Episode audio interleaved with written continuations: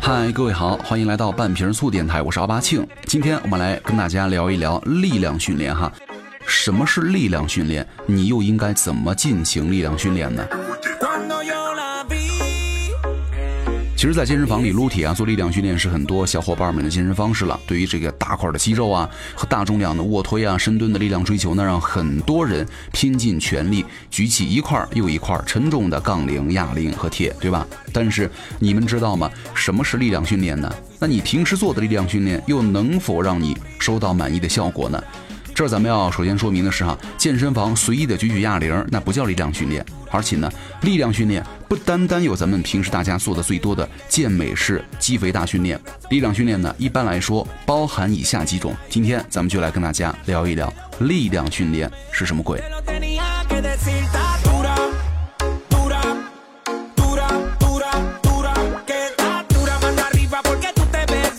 哪三种呢？第一种就是以最大力量为主导的力量训练了，这个就是偏重于运动表现了。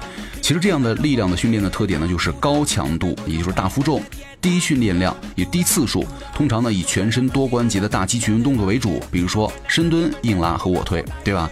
那这样的训练呢，通常安排的是选择二到四个全身大负荷的训练动作，每个动作三到五组，每组训练呢两到六次 RM 的负重，组间休息大概是两到五分钟。那这种以最大力量为主导的力量训练呢，最常见的形式就是挑战或者测试自己的最大重量的深蹲、硬拉、卧推、负重引体或者是负重曲臂。臂身等等了，那最大力量训练的最为显著的训练效果就是呢，第一，训练整体，因为你最大力量训练呢，不仅仅是发力的肌肉，同样训练的运动单位呢，募集啊、神经驱动啊和动作模式的优化。所以说，有的时候啊，增肌训练你如果做到了瓶颈期，你可以在安全的情况之下呢，尝试最大的力量训练，你就会发现瓶颈期啊会因此而打破了。第二，力量训练显著的效果呢，就是提高运动成绩了。其实呢，最大力量训练是运动员，尤其是这个爆发力的项目，比如说球类项目，是吧？这帮人最常做的力量训练了。那么这种训练呢，能够帮助运动员呢提升比赛当中的肌肉的募集啊，提高比赛环境下的力量。而且呢，最大力量训练是爆发力训练必不可少的基础了。那第二种呢，是健身房当中最常见的以增肌为主导的力量训练了，比如说局部的肌耐力啊，对不对？这个训练，肌肥大的训练呢，特点就是中高强度的负重、中高训练量、大肌群的负荷动作配合孤立的肌群的训练动作了。而且呢，他们是注重动作控制和发力感受的。这个肌肥大训练呢，通常的安排就是，比如说对一个。单一的肌群，比如说胸肌，是吧？安排三到五个训练动作，每个动作呢三到五组，每组六到十二次，组间休息在四十五秒到九十秒之间。那这个肌肥大的训练呢，主要的目的是尽可能的安全的造成肌纤维的超微结构的损伤，也就是轻微的撕裂纤维，对吧？并且呢，通过促进激素的分泌啊和训练之后的营养补充，到了一个肌肉加固并且增粗的效果。这就是我们肥肌大训练能够增肌的主要原理了。那说到这儿呢，咱们就可以提一下，比如说对于增肌来说最重要的几种激素了，对不对？比如说这个睾酮啊。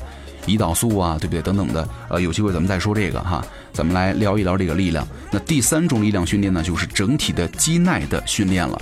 通常呢，用于耐力型运动员了。虽然这个和耐力搭边儿哈，但是呢，整体来说还是力量训练了。那这种呢，整体的机体耐力训练的特点呢，就是中低强度，也就是说小负重、高训练的量、多次数。那训练安排呢，通常是选择三到五个训练动作，每个动作呢二到六组，每组进行十二到二十次的低负重，组间休息呢在三十到四十五秒。这个其实听起来也蛮累的，对吧？那这种的训练呢，通常是用于耐疲劳训练的肌群，比如说腹肌啊等核心肌群和一些小的肌肉肌群了。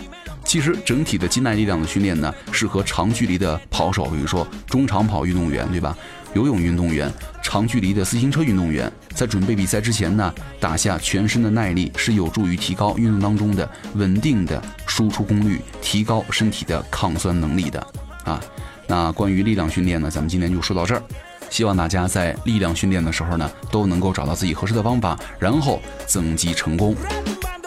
OK，那今天我们节目就到这儿了哈。如果想关注我，也可以来找我微博哈，奥巴庆。那我们下期见了，拜拜。